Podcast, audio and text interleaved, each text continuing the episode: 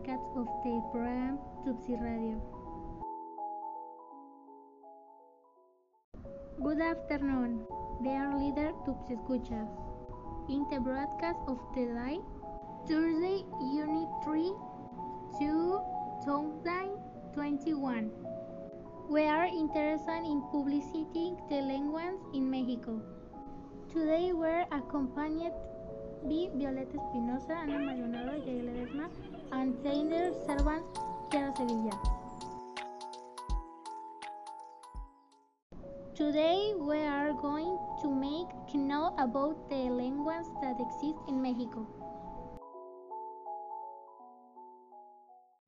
Lenguaje is the innate expression of culture. It serves to express our, our souls, our dreams, our frustrations. In short, all that visit will say people and people's poses.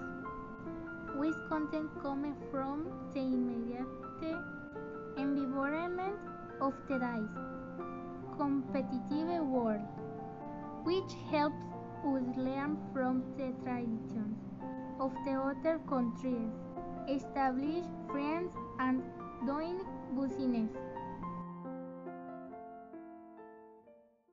Indigenous languages are important of relevant reasons. They provide unique knowledge and ways of understanding the world differently. They help promote the protection of human rights and heirlooms of indigenous peoples.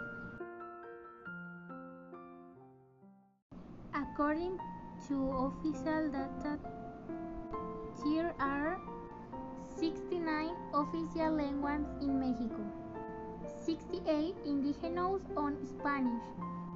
The 10 most widely spoken indigenous languages in Mexico today are Nahuatl, Chol, Totonac, Mazatec, Mixtec, Zapotec, Otomi, Tzotzil, Tzeltal, and Maya.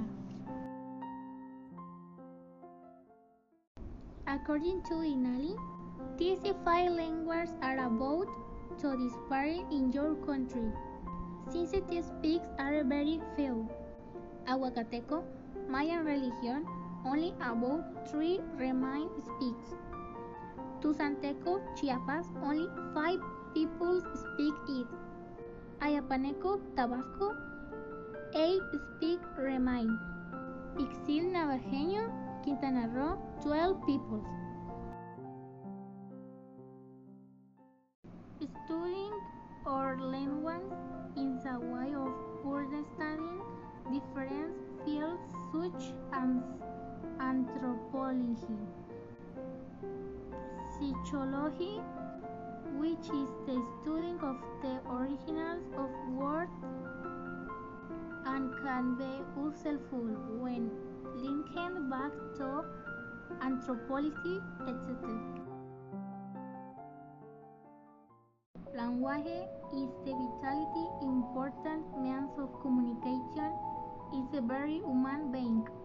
Strong in people express their ideas, emotions, and feelings.